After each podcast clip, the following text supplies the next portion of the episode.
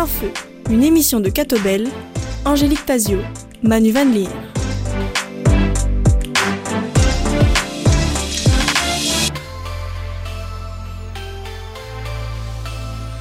Bonjour à toutes et tous, ravi de vous retrouver en compagnie d'Angélique Tazio, journaliste de Catobel. Bonjour Angélique. Bonjour Manu, bonjour à tous.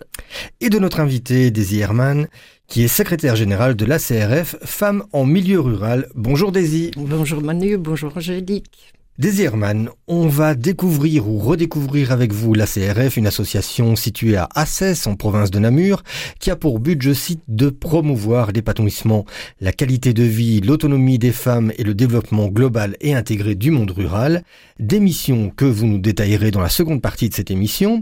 Ensuite, à quelques jours de la journée internationale pour les droits des femmes, on parlera de leur place dans la société belge, on reviendra également sur le mouvement de colère des agriculteurs, tout cela, ce sera pour la troisième partie de plein feu, mais avant cela, on va s'intéresser, comme c'est la tradition dans cette émission, à votre parcours personnel. Remontons un peu dans le temps.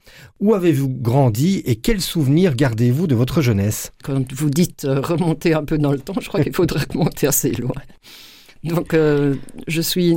Je vais d'abord commencer par euh, l'actualité immédiate. Je suis encore pour deux mois secrétaire général de la, de la CRF. Et donc, moi, j'ai connu la CRF D'abord un parcours de patro, etc., quand j'étais petite. Et puis euh, à la CRF, quand euh, le dernier de mes fils, donc j'ai trois fils, et le, dernier, quand il a eu trois ans, euh, j'ai été approchée par un, aumônier d'Action catholique qui m'a proposé de suivre une formation à l'animation. Et puis très vite, j'ai été engagée, c'est ma première période à la CRF, donc j'ai été engagée pour être animatrice dans la région de Vielsalm, Gouvy ou Falise, ce coin-là. Euh, Tirtan, et puis très vite mi-temps, et puis encore assez vite un temps plein avec des responsabilités au niveau communautaire. Donc je faisais partie de ce qu'on appelait la commission théâtre, la commission sociopolitique et euh, la commission internationale. Donc là, je suis restée 11 ans dans ces fonctions-là, en développant divers projets, euh, surtout au niveau de ma région. Et puis, euh, la secrétaire générale de l'époque m'a proposé de rejoindre la FIMARC, qui est la Fédération internationale des mouvements d'adultes ruraux catholiques, qui a ses bureaux, donc aussi à Assès, là où on est. Et j'ai été élu pour deux mandats de quatre ans, et j'ai même fait encore un suivant. Voilà. Et puis après, euh, je me suis dit non, je vais quand même quitter. On n'est pas dans, une république bananière. Et si je ne quittais pas, bah, ils étaient prêts à changer les statuts pour que je reste. Et j'ai beaucoup aimé cette période. Hein. J'ai eu l'occasion de, de trimballer un petit peu dans tous les pays, dans beaucoup de pays, en tout cas sur tous les continents, ça c'est sûr. C'est sans doute pour ça que mes enfants ont le goût du voyage aussi, puisque j'ai un fils qui vit en Autriche et l'autre en Thaïlande. Voilà. Et sinon, vous êtes ardennaise d'origine Ah oui, pur jus. Je suis née dans le village où j'habite. oui. Et, votre formation de, de départ, quelle était-elle? Alors, moi, j'ai terminé des humanités et puis je voulais faire euh, l'interprétariat, la traduction. Et mes parents m'ont dit non, tu es trop jeune et trop sotte. trop sotte? Oui. Donc ils m'ont dit bah, tu iras à l'école, tu iras faire des langues, tu iras faire un régenda. Et en fait, ça ne m'intéressait absolument pas l'enseignement. Donc euh, j'ai fait un enfant, voilà. Et puis après ça, bah, quand euh, Pierre, mon fils aîné, rentre à l'UNIF, euh, je me suis dit que j'allais faire la FOPES donc la faculté ouverte en politique économique et sociale, en formation. Et puis alors d'autres formations sur le tas en animation. Voilà. quelle place la foi occupe-t-elle encore dans votre vie aujourd'hui? En travaillant dans un mouvement d'action catholique, c'est clair que les, valeurs fondatrices sont toujours là. Maintenant, euh, après comment on, comment transmet ces valeurs, etc., je pense que c'est parce qu'on vit au quotidien avec... Euh, avec mes collègues de travail, avec ma famille, etc. Et puis, euh, est-ce qu'on va dire un peu de, tradition aussi? Par exemple, samedi, c'était le triste anniversaire des 14 ans du décès de ma maman. On a tous accompagné notre vieux papa qui va avoir 91 ans. Donc, euh, pour une célébration, on s'est retrouvé chez lui. Et je pense autant la célébration que le retour chez lui avec mes deux autres sœurs. Ça fait partie de, de ce qui fait un peu ma foi, si je peux dire. Mhm. Jeune, vous imaginiez exercer quelle profession? Quels étaient vos, rêves peut-être de petite fille? Ah, Moi, je voulais faire les langues depuis le départ.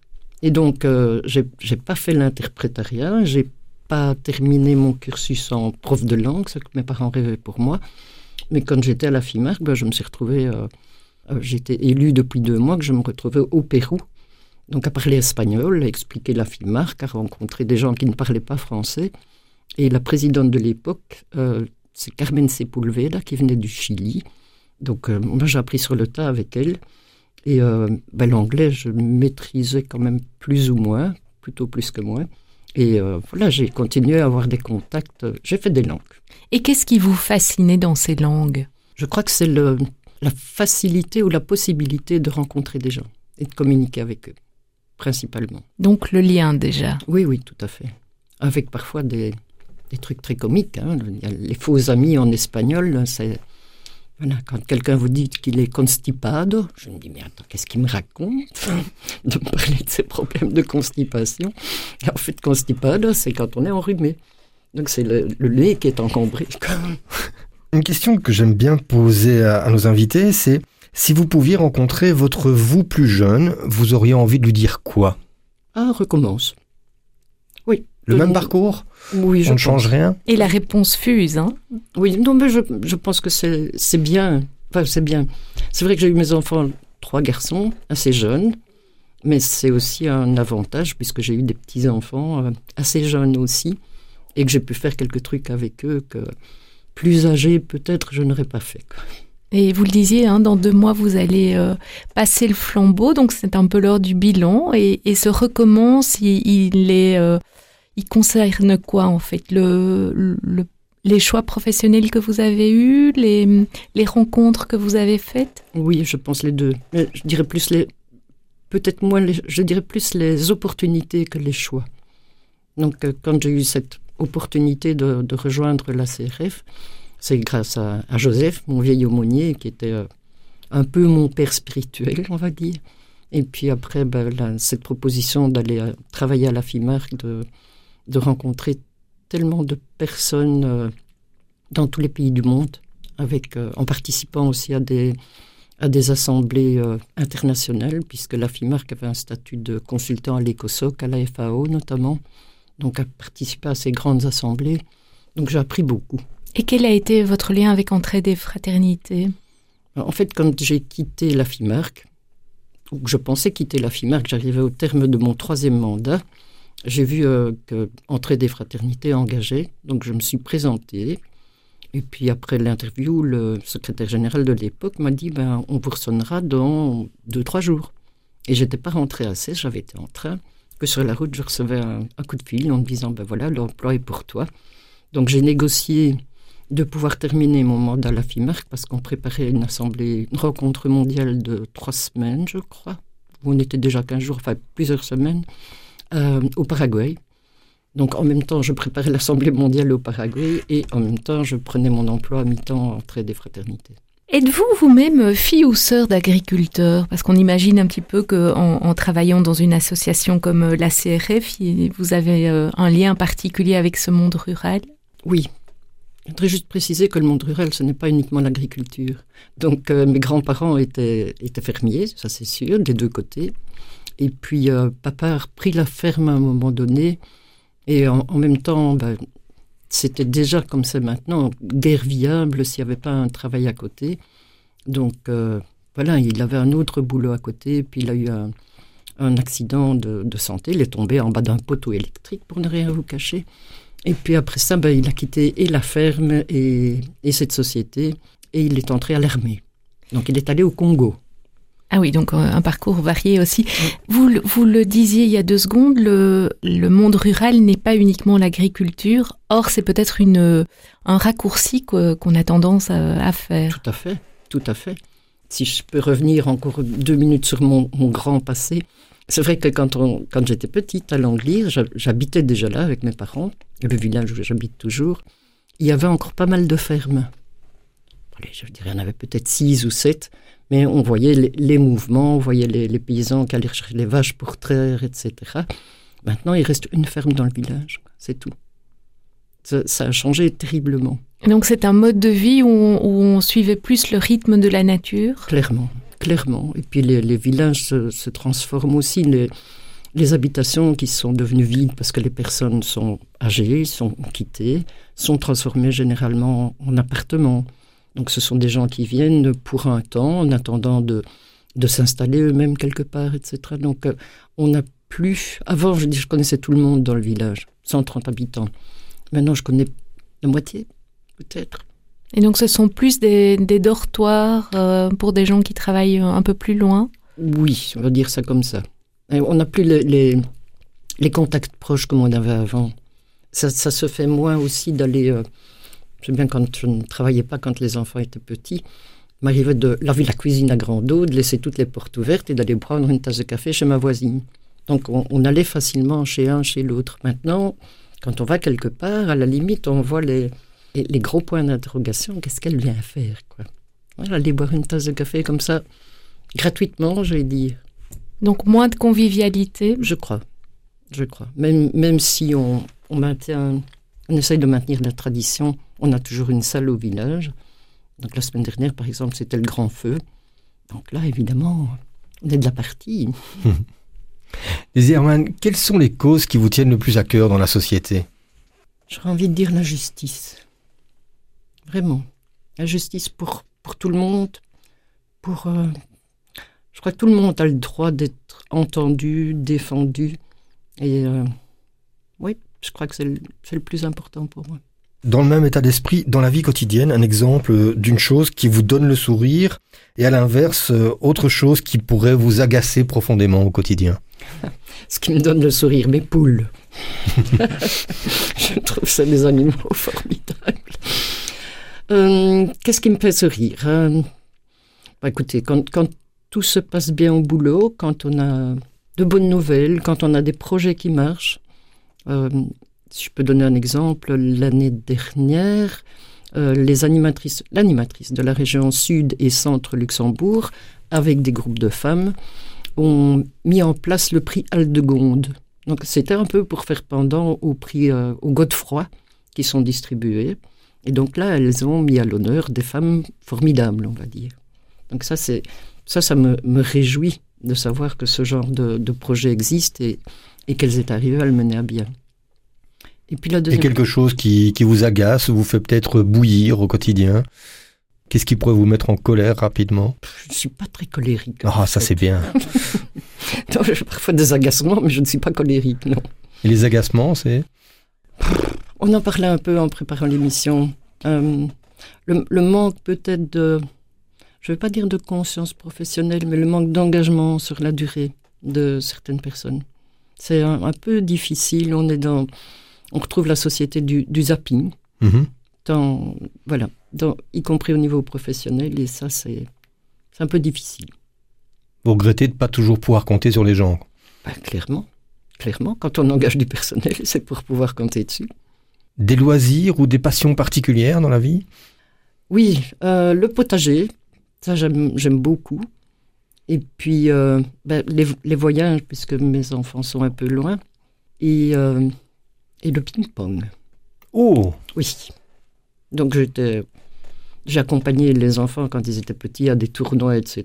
Je me suis dit, bah, tant qu'à faire de les attendre, je vais aussi taper la balle. J'ai beaucoup couru après les balles pour aller les ramasser, hein, mais voilà. Et puis, euh, bah, tout le temps où j'étais à, à l'étranger, souvent, pour la FIMARC, là, j'ai un peu arrêté. Et puis, euh, je me suis dit, bah, je vais m'y remettre. Voilà.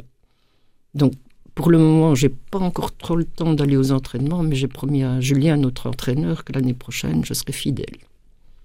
Voilà un beau projet euh, inscrit euh, euh, pour cette année 2024 alors. Désir, maintenant, on va marquer une première pause euh, en musique avant de vous retrouver pour parler de l'association ACRF et de ses missions. Quel titre avez-vous choisi d'écouter? Alors, euh, je crois que c'est Mesdames, voilà, de Grand Corps Malade. Grand Corps Malade, on écoute ça.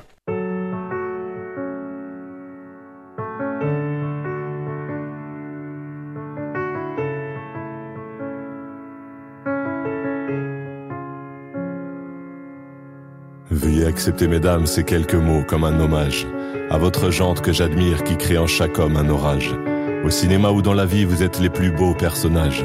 Et sans le vouloir, vous tenez nos cœurs et nos pensées en otage. Veuillez accepter, mesdames, cette déclaration comme une tentative honnête de réparation. Face au profond machisme de nos coutumes, de nos cultures, dans le grand livre des humains, place au chapitre de la rupture. Vous êtes infiniment plus subtile, plus élégante et plus classe que la jante masculine qui parle fort prend toute la place. Et si j'apprécie des deux yeux quand tu balances ton corps, j'applaudis aussi des deux mains quand tu balances ton porc. Derrière chaque homme important se cache une femme qui l'inspire. Derrière chaque grand être humain précède une mère qui respire. La femme est l'avenir de l'homme, écrivait le poète. Eh bien l'avenir s'est installé, et depuis belle lurette. Vous êtes nos muses, nos influences, notre motivation et nos vices. Vous êtes Simone Veil, Marie Curie, Rosa Parks, Angela Davis. Vous êtes nos mères, vous êtes nos sœurs, vous êtes caissières, vous êtes docteurs. Vous êtes nos filles et puis nos femmes, nous on vacille pour votre flamme. Comment ne pas être en admiration et sans commune mesure? Pour celles qui portent et fabriquent pendant neuf mois notre futur, pour celles qui cumulent plusieurs emplois et ce sans sourciller, celui qu'elles ont dans la journée est le plus grand, mère au foyer. Veuillez accepter, mesdames, cette réelle admiration de votre force, votre courage et votre détermination. Veuillez accepter, mesdames, mon aimable faiblesse face à votre fragilité, votre empathie, votre tendresse. Veuillez accepter, mesdames, cette petite intro, car l'avenir appartient à celle qu'on aime trop. Et pour ne pas être taxé de premier degré d'anthologie, veuillez accepter, mesdames, cette délicate démagogie.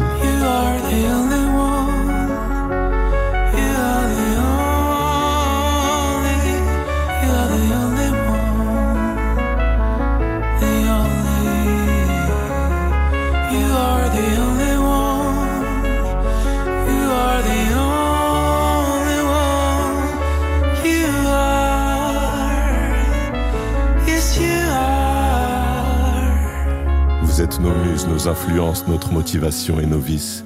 Vous êtes Simone Veil, Marie Curie, Rosa Parks, Angela Davis. Vous êtes nos mères, vous êtes nos sœurs, vous êtes caissières, vous êtes docteurs. Vous êtes nos filles et puis nos femmes. Nous on vacille pour votre flamme.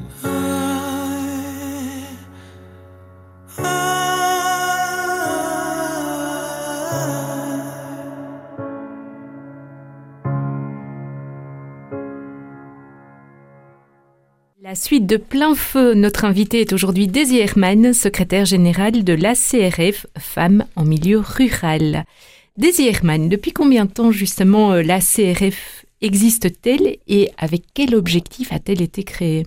Bien, la CRF, depuis le temps qu'elle a 120 ans, doit bien en avoir 125, ou pas loin en tout cas. Donc c'est un, un très, respectable, oui. Donc euh, ça a été créé à l'initiative d'un d'un certain monsieur De Veust, qui était ministre de l'Agriculture, qui a à ce moment-là fait une visite au Québec et a rencontré des cercles de fermières. Donc il a trouvé intéressant cette manière euh, que les femmes s'organisent et il est revenu avec ce modèle-là en Belgique. Et il a proposé euh, principalement chez à des dames, on va dire, de, de la grande bourgeoisie ou de la noblesse et aux prêtres des paroisses. Donc euh, là, à partir du moment où il y avait le, l'aval du prêtre, les maris ont dit, ben, ok, ça va, tu peux y aller.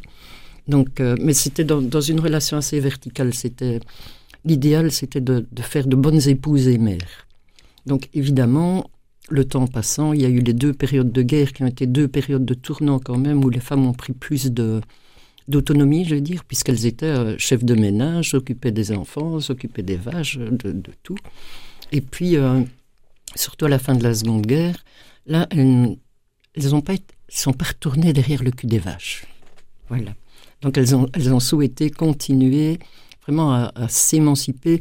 Et c'est fort à ce moment-là, un petit, peu après, que l'association, qui était mouvement jusqu'à peu, a été reconnue euh, d'éducation permanente. Donc pour, faire des citoyennes euh, critiques et responsables, pour se mettre en action, pour tenter de répondre aux défis de la société, etc. Alors ACRF hein, signifie Action chrétienne rurale des femmes. Est-ce que la CRF se définit toujours comme un mouvement chrétien? Oui, clairement, clairement.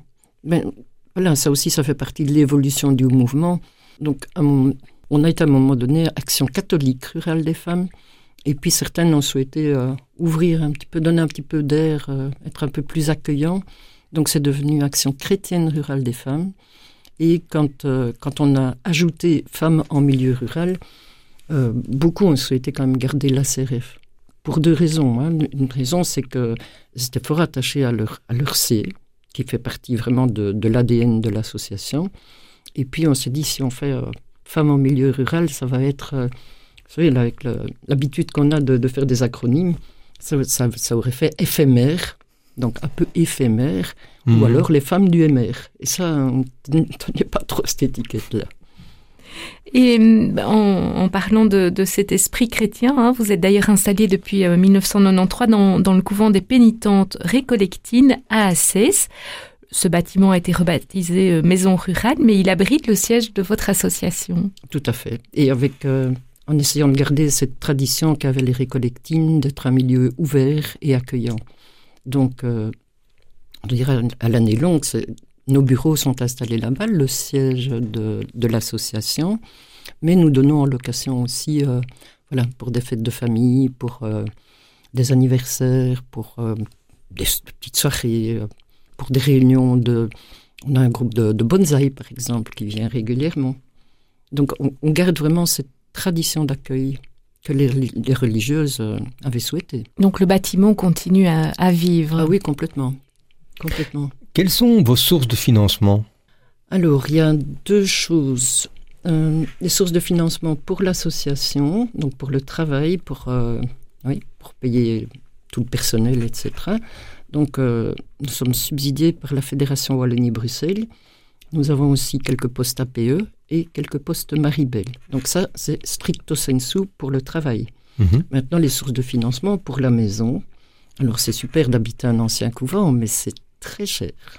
Hein, parce, que, parce que là, on n'a pas de source de financement externe. Donc, c'est pour ça qu'on loue, on loue aussi la maison. C'est pour ça qu'on organise, comme il y aura lieu les 16 et 17 mars, je me permets un petit coup de pub. Donc, on organise une foire aux livres. Donc, deux fois par an, on organise une foire aux livres pendant tout un week-end avec des, des tas de bouquins. Je crois qu'il y en a plus de 30 000 dans la maison. Oula. Ah oui, c'est énorme, hein, il y en a partout. Ce qui est très agréable d'ailleurs. Alors, l'essentiel de l'équipe, euh, ce sont euh, des, des femmes. Il y a que des collaboratrices ou il y a un peu de, de place parfois pour les hommes également dans, dans Alors, votre nous mouvement avons deux collaborateurs.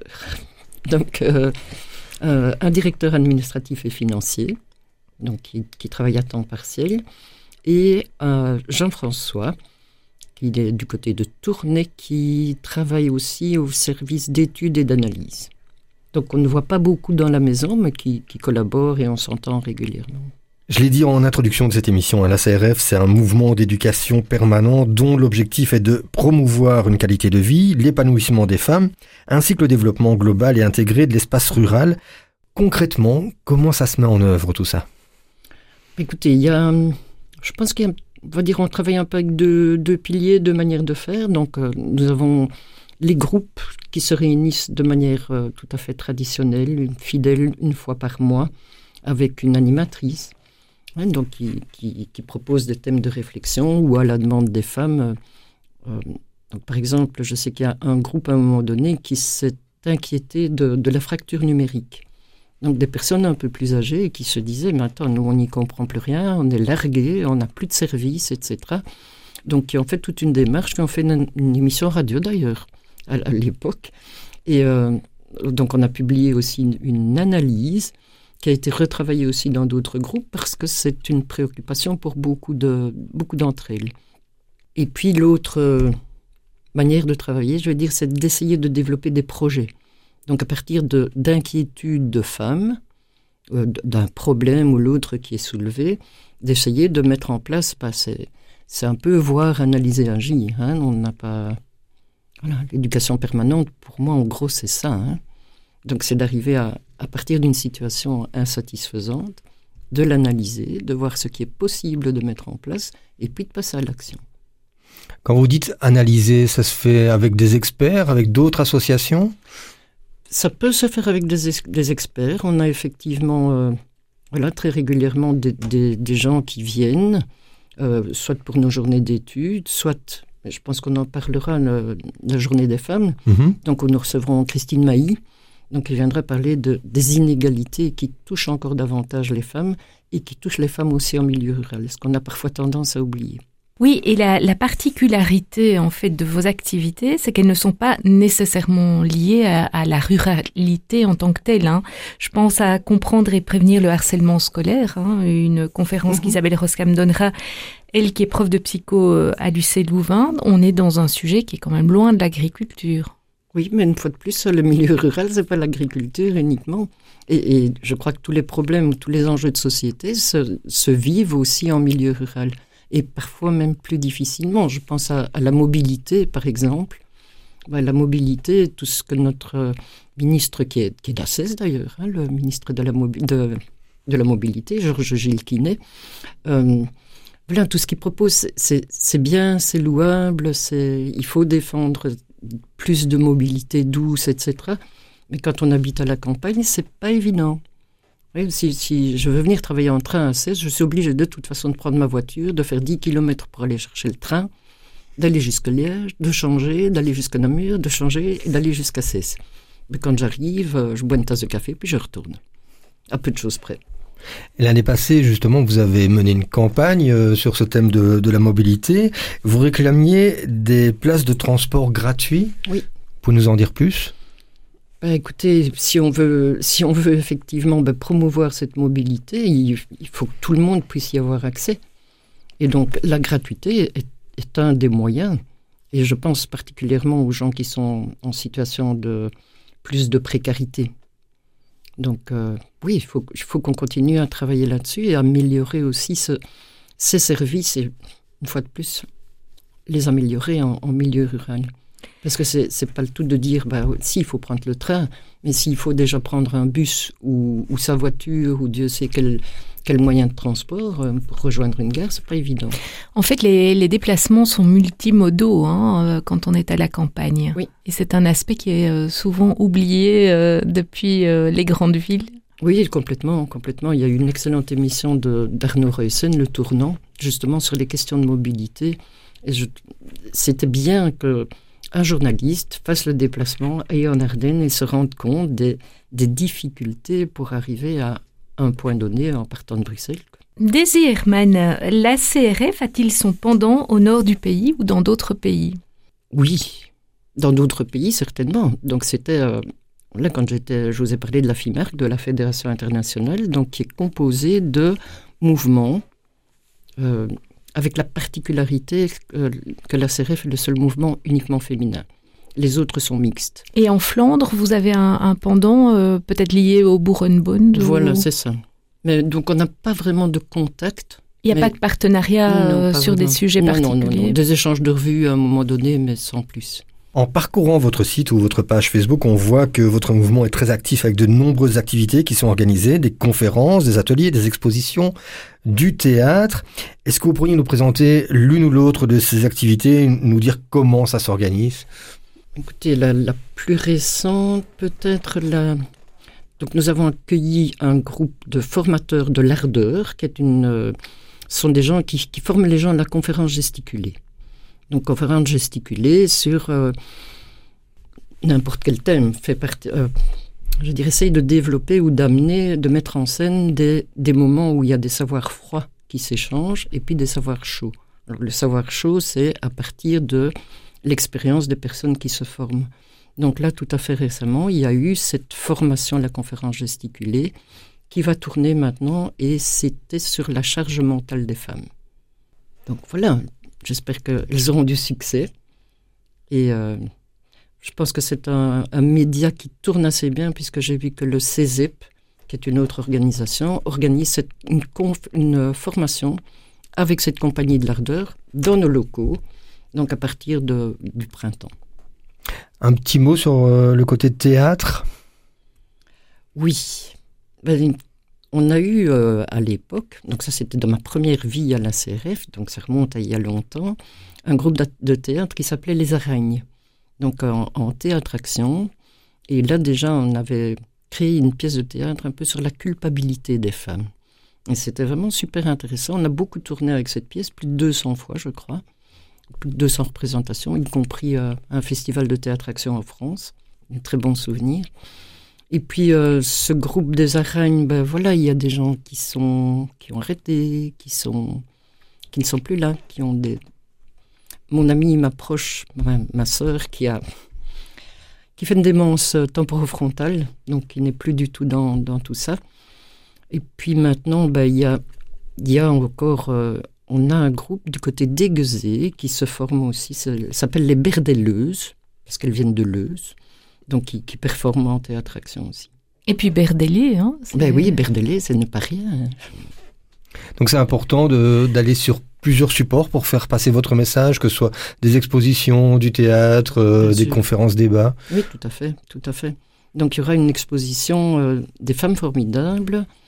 Euh, ça se passe à Jeudine au mois de mars. Donc ce sont des femmes qui ont brodé. Elles ont brodé le, vraiment le, le, le visage de, de, femmes célèbres et elles vont en même temps que elles exposent ces, ces, broderies, en même temps elles ont fait un, un, petit parcours pour chaque femme et invitent, invitent le grand public à venir voir leur expo. Désirman, vous couvrez en fait euh, la Wallonie. Est-ce que vous voyez des sensibilités différentes selon euh, les provinces, par exemple? Oui, je crois. Simplement parce que le milieu rural est aussi différent d'un endroit à l'autre. Je suis allée récemment dans la province de Liège et j'aime bien en fait voyager euh, un peu dans tous les coins de la Belgique parce que rien que le paysage c'est différent.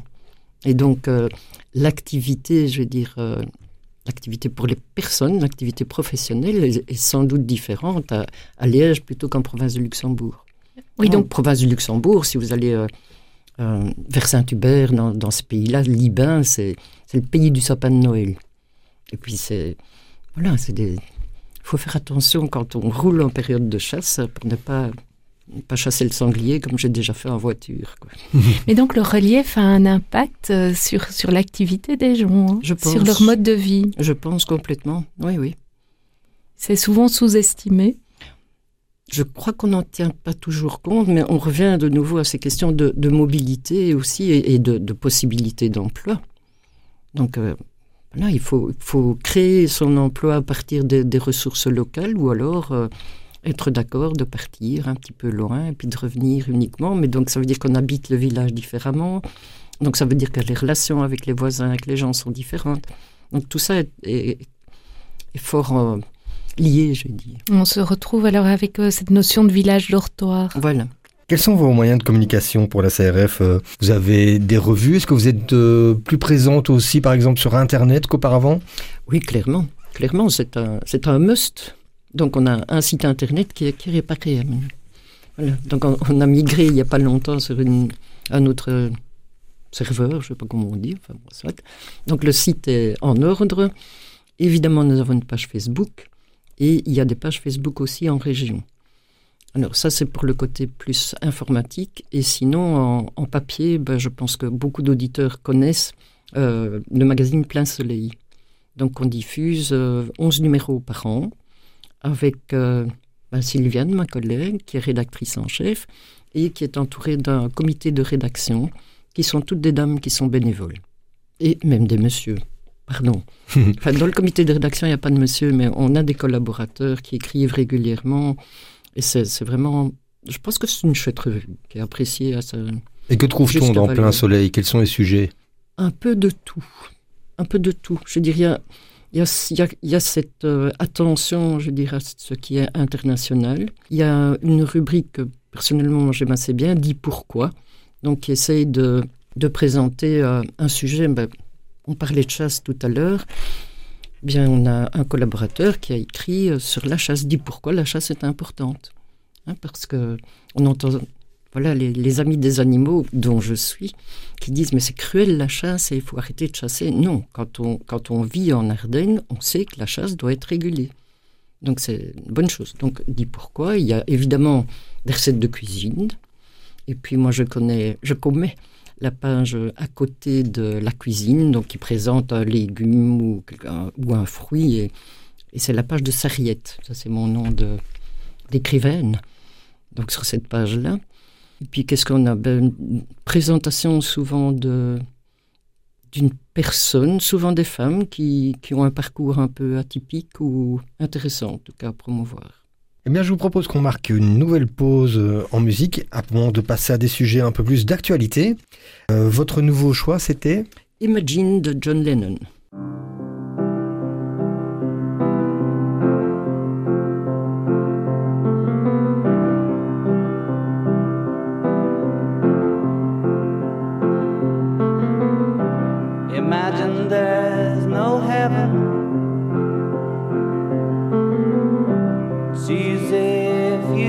Try.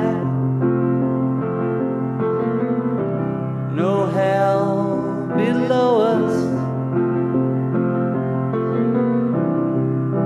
Above us, only sky.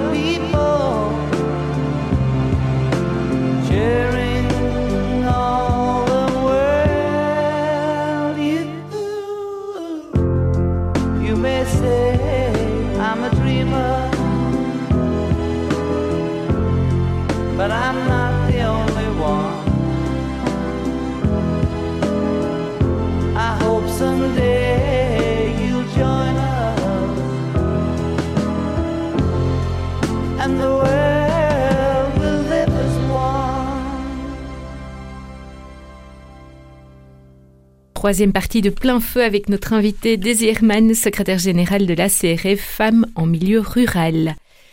Daisy on est à quelques jours de la Journée internationale pour les droits des femmes. Quels sont aujourd'hui les combats à mener en priorité dans notre pays, selon vous? Je pense plus d'égalité encore. Il y a encore euh, trop de, différences, par exemple, euh, pour les salaires. Les salaires entre les hommes et les femmes sont toujours euh, pas bien proportionnés quand même. Euh, ça, c'est une première chose. Je crois que il reste aussi, euh, voilà, toute la, charge. Prendre un exemple pour m'expliquer. Euh, tout à fait récemment, une de mes jeunes collègues qui a des petits enfants est venue dans mon bureau en me disant Daisy, j'ai un problème, je voudrais en parler avec toi. Ben, J'ai dit Vas-y, explique. Et en fait, elle a une, petite, une petite fille qui est encore chez une gardienne et sa gardienne venait de lui expliquer que elle savait plus la prendre un jour de la semaine. Je ne sais plus quel jour elle va chez elle. Et elle était, elle était embêtée parce que c'était, c'était elle qui devait trouver une solution. Elle me dit, tu vois, mon, mon compagnon, il peut pas prendre congé comme il veut, quand il veut. Chez nous non plus, en principe. Mais évidemment qu'on va trouver une solution pour cette petite. Ça, c'est quand même... euh, Mais ça reste... Ce que je veux dire, c'est que le, la préoccupation pour les enfants reste encore souvent, souvent, souvent la préoccupation des femmes d'abord. Parce qu'on met la responsabilité sur les femmes. Oui, complètement. Dès que c'est familial, on se dit, priorité, c'est c'est la maman. Oui. Et donc, débrouille-toi, prends congé, prends pas congé. euh, voilà. C'est c'est à elle à trouver une solution. Et à l'étranger, euh, est-ce qu'il y a des, des revendications particulières que vous aimeriez relayer? Je crois que la situation à l'étranger, mon Dieu, oui, les, femmes, je pense principalement aux femmes migrantes, avec tout le parcours qu'elles ont quand elles, quand elles sont sur les routes, etc., tous les, tous les dangers, évidemment, et avec les enfants et les, viols. Je pense aussi aux personnes, je vous en dirai plus sans doute crois que je connais bien Christine Mailly et je connais bien ce qu'elle défend. Euh, je pense que de plus en plus de femmes qui sont à la rue restent à la rue, y compris la nuit, parce qu'il n'y a pas d'endroit vraiment spécifique pour elles. Et là, de nouveau, bah, dans, des abris qui sont mixtes, elles sont, potentiellement en danger. Donc là aussi, des, revendications, sans doute à faire passer pour une meilleure prise en charge de toutes ces personnes. Ça ne devrait pas arriver, en tout cas pas dans nos pays, d'avoir des femmes qui sont à la rue. Et pourtant, on en voit de plus en plus, avec des enfants. La pauvreté qui touche euh, plus durement aussi euh, les femmes. On sait que par exemple, les femmes qui sont seules avec enfants, c'est un peu le profil type euh, des personnes qui sont le plus proches de la précarité. Tout à fait, tout à fait, et qui doivent faire face, je veux dire, aux mêmes, aux mêmes soucis que les autres femmes qui sont soit en, soit en couple ou avec une, meilleure situation financière, qui peuvent s'offrir peut-être les services de, de gardienne, etc. Ce qui n'est pas le cas souvent. Et donc ces femmes se retrouvent, quand elles ont du travail, dans des métiers aussi qui sont des, je ne vais pas dire des métiers précaires, mais dans des métiers du soin, dans des, dans des garderies d'enfants, alors que leurs enfants sont là aussi, qu'elles devraient s'en occuper, qu'elles n'ont pas l'occasion, et puis toujours à devoir justifier, ben, voilà, le gamin, il va pas là en excursion parce qu'on n'a pas de sous. Mais c'est toujours la femme qui va se justifier. C'est souvent les femmes qui font les démarches au CPS aussi pour avoir euh, de l'aide. Donc c'est quand même euh, beaucoup de difficultés pour toutes ces personnes. Et comment expliquez-vous le, le fait que ce soit les femmes qui doivent euh, euh, revendiquer ou effectuer ce, ce type de démarche? Combien de, de, de dizaines et de centaines d'années de patriarcat. Donc ça reste toujours, euh, c'est inscrit, je crois. Une, une- je vais pas dire une fois pour toutes, ce serait dommage, mais c'est tellement bien inscrit que tout ce qui touche aux, aux enfants, c'est la femme à s'en occuper. Voilà. Sans plus. Avez-vous l'impression qu'il y a eu tout de même des avancées significatives euh, par rapport aux, droits des femmes, par rapport à leur place dans la société en Belgique? Je crois qu'il y a des avancées, un petit peu. Et en même temps, oui, il y a des, il y a des, av- des périodes d'avancée, il y a eu des... Je pense que les salaires quand même se sont un peu améliorés. On n'est pas encore à égalité, mais ça s'est un peu amélioré. Je pense que, oui, il y a une prise en compte. euh, il y a beaucoup d'associations féminines qui luttent pour les droits des femmes, vraiment de manière très, très spécifique, avec euh, des, places d'accueil, et de nouveau plutôt en ville. Hein, donc, euh, voilà, mais ça, ça, se fait. On a, est-ce que, non, c'est un secrétariat d'État à l'égalité. Donc euh, là, il y a, du bon travail qui se fait. Donc il y a, des avancées, mais il faut, lutter sans cesse, sans cesse pour que ça progresse encore.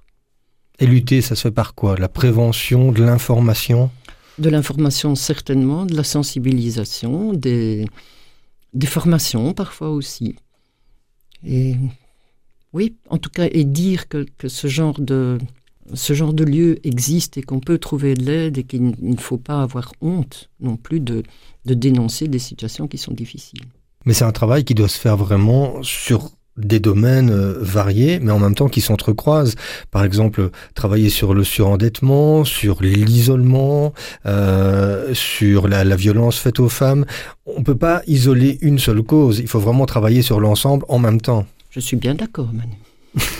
Ça, ça me fait plaisir si vous êtes d'accord avec moi. Euh, on va passer à un autre sujet euh, d'actualité qui est euh, la colère des agriculteurs. On a tous suivi ça avec attention ces dernières semaines et avec beaucoup de compréhension également. Qui dit euh, colère des, agriculteurs dit aussi colère des agricultrices. Qu'est-ce que vous ressortez de la situation qu'ils et elles dénoncent actuellement? Euh, Je crois que c'est une situation, comme, comme vous venez de le dire, hein, qu'on- on a tous suivi ces, ces, ces moments de, de, de grogne, encore aujourd'hui d'ailleurs, hein, ils sont à Bruxelles. Qu'est-ce qui vous fait réagir en, en particulier? Est-ce que c'est vraiment un sentiment euh, euh, d'un monde qui n'est pas écouté? Je crois que oui. Et toute mon expérience, je vais dire, au moment de, de l'international, donc j'ai participé à, à quelques rencontres de l'OMC, donc de l'Organisation mondiale du commerce, où il y a déjà 10 ans, 15 ans, on, on- on évoquait ces mêmes problèmes. Et c'est de plus en plus crucial maintenant pour eux, parce que les, les prix ne sont pas là, parce qu'il n'y a pas de marge de manœuvre, parce que quand tout le travail est fait à, à la ferme, quand, euh, quand, quand tout est fait, ben, ils se retrouvent devant un ordinateur à remplir des papiers, et parfois des papiers un peu idiots, de ce que j'entends.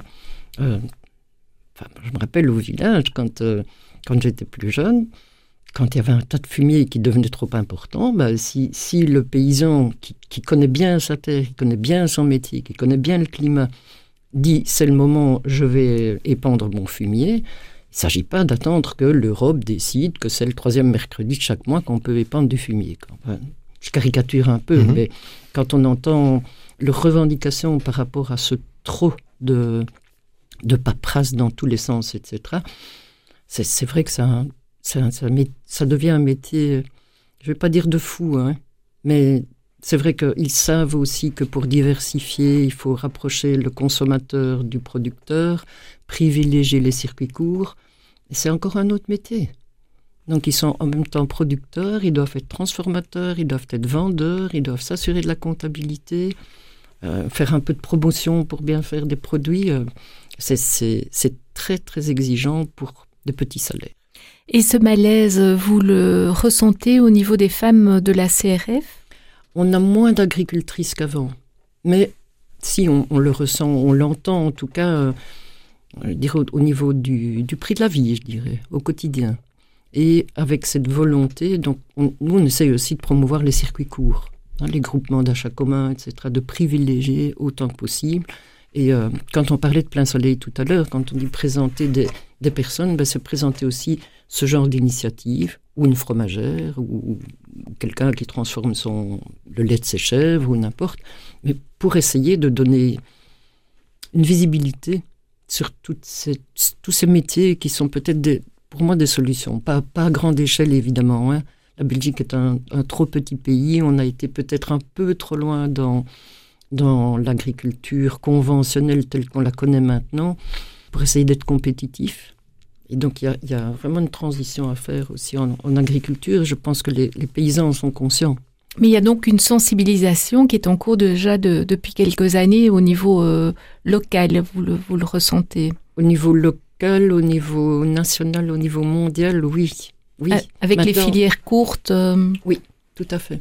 Donc essayer le plus effectivement le plus possible de supprimer les intermédiaires. Mais voilà, après, euh, quand on sait que les, les- les céréales, par exemple, se négocient dans, dans des bourses où les paysans n'ont rien à dire, ils n'ont plus de maîtrise sur leur prix non plus.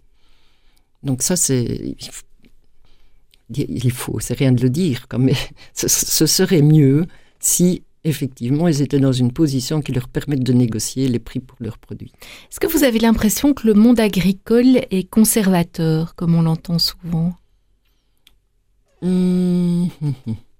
Oui et non, je dirais. C'est-à-dire C'est-à-dire que les, les, les, les gens un peu plus âgés qui, qui ont eu toute leur carrière, etc., voilà, ils ont aussi les moyens de production.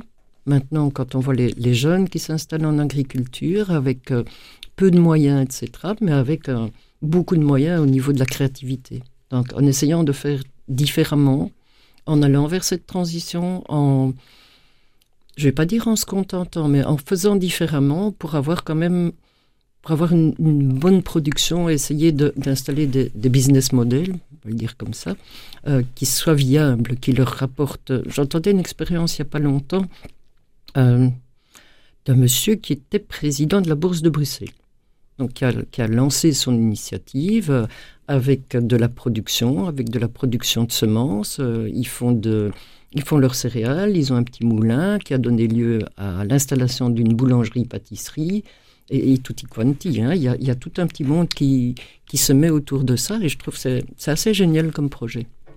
Donc là, on est vraiment dans le, dans le cours. Quoi, hein. L'environnement, la défense de l'environnement, le réchauffement climatique sont des causes qui, qui vous font un peu peur, que vous tenez à l'œil régulièrement? On tient à l'œil, ça certainement. Alors peur. Oui, effectivement, quand on voit les, catastrophes qu'on a eues, comme les inondations d'il y a deux ans en arrière, et on, voit vraiment les changements, on, peut les mesurer. euh, on en parlait tout à l'heure euh, avant l'émission. eh ben, dans, les, pays ou dans les régions où il neigeait beaucoup, cette année on a eu quoi? Deux jours de neige, trois jours de neige, c'est tout. Avant, c'était euh, deux mois, trois mois, des moins 20 degrés, on ne s'effrayait pas. Quoi. Maintenant, quand on a un flocon, c'est la panique sur toute la Belgique. Donc oui, on, on tient à cœur et, et, euh, Oui. Et la réaction, elle doit se faire euh, du côté de la population ou plutôt il faut aller secouer un peu nos, nos dirigeants pour euh, travailler sur d'autres modèles? Je crois qu'il y a des efforts personnels à faire, ça c'est sûr, mais c'est pas ça qui va régler. hein. puisque, ben voilà, dans, dans ce domaine-là, que ce soit au niveau de l'environnement ou du climat, euh, ou, la question des agriculteurs, on est, on est lié aussi à ce que l'Europe nous prépare. Et, et- et- enfin, nous prépare, ou, ou prévoit, et il faut, il faut tenir compte de cela aussi. Est-ce qu'il faut être courageux ou utopiste euh, pour se lancer en agriculture aujourd'hui? Utopiste, je ne dirais pas. Il faut, il faut Rêveur, enfin. oui, euh, oui, oui, mais il faut, il faut aimer. Et je crois que les, les gens qui se lancent, euh, s'y lancent avec beaucoup de, de foi, de bonne volonté, de, de désir de bien faire, de protéger l'environnement, de, de travailler avec le climat. Donc, une fois de plus, tous ces enjeux sont assez interconnectés. Et en même temps, il y a des jeunes qui aimeraient se lancer et, et qui n'y arrivent pas, euh, faute de terre, par exemple. Ah, c'est clair que c'est un, un problème, hein, je pense. De nouveau, excuserez, mais je suis de la province du Luxembourg, donc je connais bien les, les sapins de Noël, etc. Il y a, il y a des terrains dans, dans la région de, justement, Saint-Hubert, Libin, Transine, tout ça. C'est impossible quasi pour euh, des maraîchers de trouver une terre. Donc il y a une petite jeune qui s'est lan- lancée dans, le maraîchage et elle a réussi finalement à, obtenir un petit peu de terre, mais c'était très mauvais comme terrain. Très mauvais. Donc euh, les, producteurs de sapins de Noël n'en voulaient pas. Et c'est parce que c'est une jeune qui avait un, bon réseau, bon contact, etc. Ils s'y ont mis, euh, ils sont mis une dizaine de personnes pendant deux jours pour aller nettoyer tout ça et pour que pour qu'elle puisse commencer à son exploitation. Un bel exemple de solidarité Tout à fait. alors. Tout à fait. Désirman, on va arriver au terme de cette émission. Vous nous disiez euh, tout à l'heure que vous arriviez, vous, au terme de votre mission à, C- à- à la CRF. Alors, que prévoyez-vous pour euh, les mois, les années à venir? Comment vous voyez-vous euh, vos prochaines années? Mes poules. J'imaginais cette, cette réponse. oui. Ah, ping-pong aussi. Non, mais sérieusement, oui, je, je voudrais bien euh, oui, ref- refaire un poulailler. euh, J'ai des plans pour ça. euh, et puis, eh ben, je vous ai dit, mes enfants à l'étranger, donc l'intention d'aller les voir un peu plus souvent et d'en profiter un peu plus longuement, puisque maintenant, quand, quand on y va, ben, c'est pour une quinzaine de jours, c'est trop court. Quoi. Donc ça, sûrement. Et puis, je vais rester, Sylviane ne le sait pas encore formellement, mais je vais rester dans le comité de rédaction de Plein Soleil parce que, parce que j'aime beaucoup et j'aime j'aime bien écrire. Sarriette a encore de beaux jours devant elle alors. Oh, pas seulement Sarriette, hein. Sarriette c'est juste ma page d'office, mais je commets aussi deux, trois petits autres euh, articles de temps en temps. Voilà, ça, et puis euh, Un peu de bénévolat, peut-être? certainement. Oui. Certainement, oui. Ben, donc on a parlé de circuit court, donc euh, je, suis moi-même euh, inscrite dans un GAC, un groupement d'achat commun. Et là, j'aimerais m'investir. Enfin, je, je vais proposer mes services pour m'investir un petit peu plus, pour aider à la gestion, puisque ce sont tous des bénévoles qui gèrent ça. Eh bien, Daisy Herman, c'était un plaisir de vous rencontrer et de découvrir avec vous un peu mieux la CRF, les femmes en milieu rural. Je rappelle installées à Assès et j'invite euh, tous nos auditeurs à aller faire un petit tour sur votre site internet et à découvrir donc euh, vos publications, mais également tous vos événements qui sont nombreux. Il y a également une page Facebook, donc euh, ACRF, femmes en milieu rural. Daisy Herman, encore un tout grand merci. Merci à vous. Merci Angélique Tazio et merci à toutes et tous de nous avoir suivis. Au revoir.